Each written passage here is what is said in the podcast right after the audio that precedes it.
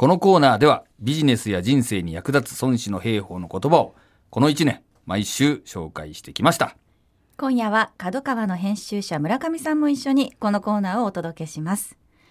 えー実はこのコンタクトレスアプローチの中にも割とたくさんの孫子の言葉が出てきているんですよね村上さん。そうですねあの実際今回でいくとあの5箇所出てきてます。うん。まさかテレワーク時代の営業の本に孫子の言葉が出てくるなんてっていうちょっとびっくりするところも あると思うんですけれどもじゃあ今日はテレワークの時代にも応用できる孫子の言葉として本の中に出てくるものの中から改めていくつか紹介してもらいましょうか。はい。ちょっとまあ1個目はですね。はい、知者のおもんばかりは必ず利害を交ううん、から言ってみようと思うんですけども。えこれでもこの番組でもご紹介しましたよね。そうそうよく出て、てくるやつなんだけど、まああの物事を考えるときには必ずプラスとマイナスをね、うん両面考えようっていうことなんだけどこれを実はですね、あのー思ってこの企画やっぱりやんなきゃいけないなと思ったんですけどもやっぱりこれ本当にさっきもちょっと触れたんですが、えー4月にですね非常に困った状況ででうちはあのテレワークとかいろいろやって IT ツールもやってるから追い風でもあるわけですよね。テレワークしろとか在宅勤務しろって言われると、はい。そうなんだけどでも実際のそのクライアントさんのそのビジネスがこう止まったりね縮小してしまったらいくらテレワークって言ったってあのお客さんが困ってしまうとやっぱうちも困るわけじゃないですか。特にこのコロナこれがどうなるのかわからんなみたいな状況で、まあ、非常にこうピンチだったわけですよね。はい。なんで困った困った言ってるばっかりじゃ孫子兵法家としてまずいなと思ってね。でこの教えを考えてやっぱりこれをプラスに生かすっていう発想の転換をするべきなんじゃないかと思って、まあ、この企画をこう急いで仕立てて、えー、角川さんにあの持ち込んだとう。いう。そういう教えですね。じゃあもうきっかけとなった今回のじゃあその本を書くきっかけとなった言葉っていうことそうでです。よね。はい。それがこの本の中にもしっかりとそうですね。てるというまさにその長尾さんらしいなって思いまして、えっと、書籍ってこれ序序章に出てくるんですけど序章はあの本のコンセプトを提示する上でもすごい大事なところでまさにそれがあのぶち込まれていたというかあー。そこはすごいあの強、はい。本とすごい強さが出るところかなと思いましたうね。ん。長尾さんらしさがじゃあそこにうん。出てたっていうことで。すね。兵法家だけにね。はい。はい、ではもう一つはい、お願いします。卒を見ること英治のごとし。うーん。これはまあ兵隊を見るときにですね、まるで赤ちゃんを見るかのようにね、えー普段からこう見守っておけという教えなんですけども、はい。えーやっぱりこのコンタクトレス、テレワーク、要するに非接触になるっていうことは、もちろんお客様とも非接触になるんだけど、えー上司と部下ですね、社内のこう組織も非接触になっていくわけですよ。まあ、そうすることによってですね、まあやっぱ今まで以上にやっぱこう部下を見守ってあげなきゃいけないっていうか、まあ、そういうあのことをですねあの触れてるんですけども、まあ、これもですね孫子の教えから出てきたものですね。うんかなりこう悩んでらっしゃる方多かったので、うんこういった孫子の言葉っていうのはおおなるほどっていうふうに思われた方もね多いと思いますよね。そうですねやっぱりその今回でいくとこちらの部分は、えっと、メディアさんにも、えっと、記事でしていただいたことがあったんですけど、えっと、非常に反応があってそのテレワーク時代でもやっぱりこういう本質的なことって大事だよねっていう、うん教育っていうのは変わらないよねみたいなのがすごい、えっと、結構反響がありまして、うんうんうん営業として大事なところというか思いましたねうん。そうですよね。続いてもう一つ。はい将兵はまず勝ちて叱る後に戦いを求め敗兵はまず戦いて叱る後に勝ちを求むこれ最近やったばっかりの出言葉ですよね。もうもう使いまくってるんですけどもね、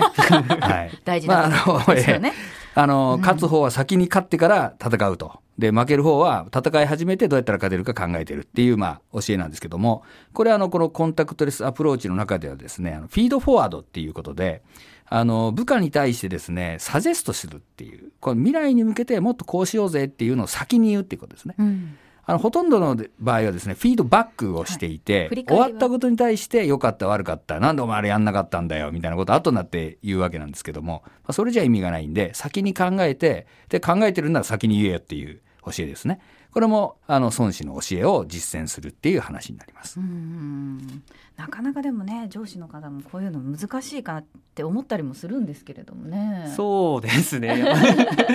まあ、すごいそのフィードフォワードっていうあの言葉の、うんあと、まあ、新しいその教育の言葉とそのこういったその孫子っていうのをすごい結びつけるのはさすがだなと思いましたね。そうですよね。私もフィードバックは本当に何度も聞いたことあったんですけれども、まあねよこのフィードフォワードっていうのはこの番組でそしてこのコンタクトレスアプローチで、あそういうことなんだそれが大事なんだっていうふうにうん。改めて感じましたね。はい、それが孫子の教えだったっていうのはね、びっくりですよね。では最後にはい、今年最後の孫子の言葉もう一つお願いします。はい、およそ戦いは生をもって愛気をもって勝つ。はい。ですね。うん。これはまああの戦う時にはですね成功法で相手と対峙してですねで奇策奇法を使ってですね勝つもんだというもので、まあ、これあの続きがあって生と気がですねこうくるくる回って循環してですねでどっちが生でどっちが気かも分かんなくなるんだけど、まあ、そうすることによって無限の手を打つみたいな、うん。まあ、そういう孫子の教えなんですよね。でこれはあの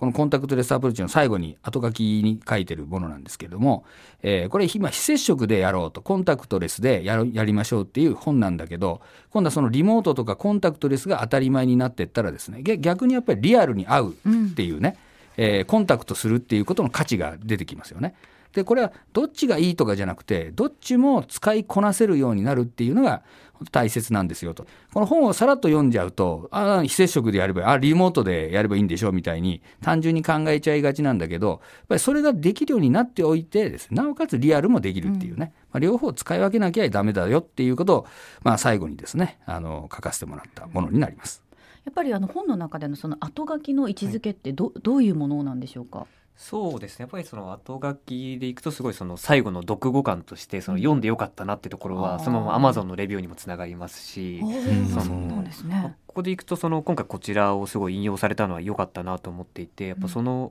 一番のやっぱり理由はそれ現場の本当の営業の方を知ってるというか結構本で言うともう営業なんていらないよみたいなちょっと極端なことを言ってしまおうといえば言ってしまうんですけどすごい現場の方の視点に立ってるからこういう言葉が導き出せてうまく締めくくれたのかなと思ってます。なるほど